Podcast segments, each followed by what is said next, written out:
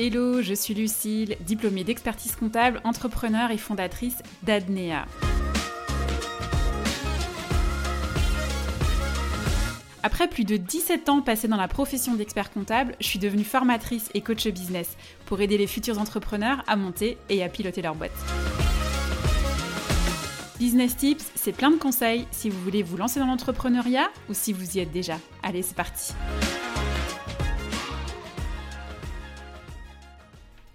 Bonjour à toutes et à tous et bienvenue dans ce 22e épisode du podcast Business Tips.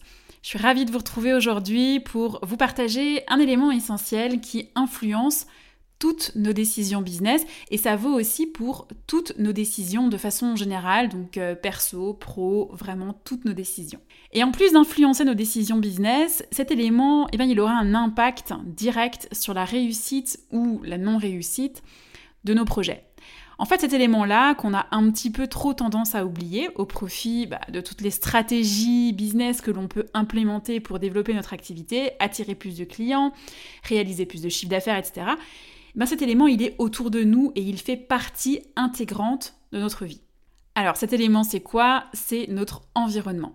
En fait, notre environnement influence notre vie. Et on baigne littéralement dans notre environnement et en cela, en fait, c'est une très très grande influence sur nos décisions, sur nos vies.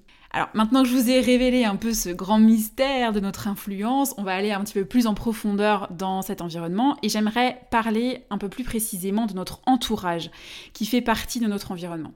En fait, si vous me suivez depuis quelques temps, que ce soit sur Insta ou dans mon podcast, vous savez que j'adore les métaphores. Et je vais vous en donner une sur l'influence de notre entourage dans notre vie.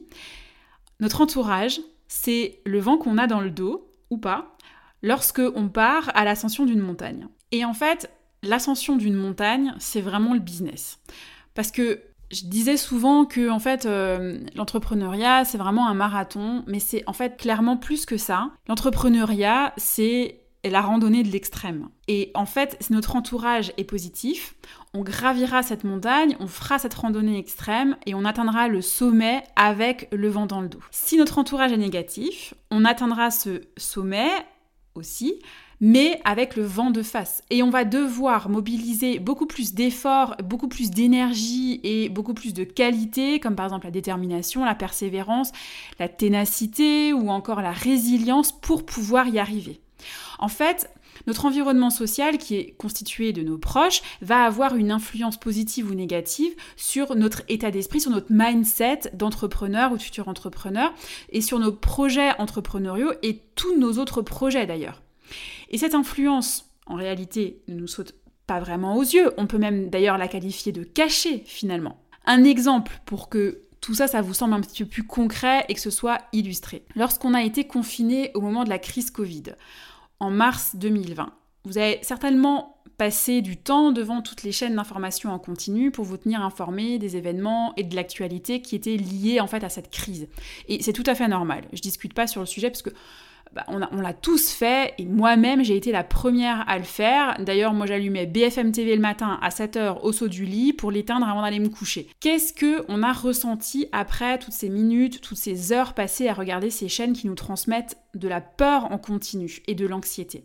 Ben, On a forcément ressenti aussi de la peur, de l'insécurité, un mal-être, du stress, de l'anxiété. Et ça, c'est juste normal. C'était pas la meilleure des choses à faire, c'est clair, mais c'était humain et le ressenti qu'on a eu était parfaitement logique. En fait, on a été influencé à ce moment-là. Maintenant, on va se replacer dans l'entrepreneuriat. Si vous souhaitez lancer un business, une entreprise, que vous en parlez autour de vous et que malheureusement euh, votre entourage vous en décourage avec des mots qui sont peut-être maladroits, mal choisis, remplis de peur qu'ils projettent sur vous. Parce que en fait, tout ce qu'ils vous disent, par exemple, oh, tu vas pas quitter ton job salarié, non mais t'es fou, non mais euh, t'es folle de quitter ton emploi qui est stable, etc. En fait, ça c'est que des projections qu'ils font sur vous et c'est pas la vérité. D'ailleurs, personne ne détient la vérité. Mais c'est vraiment que des projections de peur qu'ils font sur vous. Si ils arrêtent pas de vous en décourager avec ces mots, s'ils arrêtent pas de vous dire mais t'es fou, t'es complètement dingue, euh, euh, tu vas être dans l'insécurité financière, dans l'inconnu, ben forcément vous allez être influencé, c'est une évidence. Je vais vous parler de mon expérience personnelle avec mon environnement social, mon entourage, lorsque j'ai décidé de me lancer et de lancer Adnea. Vous, le savez, je suis issue d'une famille d'entrepreneurs. Mes parents sont entrepreneurs, ma belle famille aussi, mon mari est entrepreneur, beaucoup de nos amis le sont aussi. Bref, mon environnement social est fait d'entrepreneurs en fait. Qu'est-ce qui s'est passé quand je leur ai dit que j'allais lancer Adnea et que je leur ai parlé de mes offres et de comment j'allais les construire, etc. Bref, de mon projet. Je vous assure que direct, ils m'ont encouragé.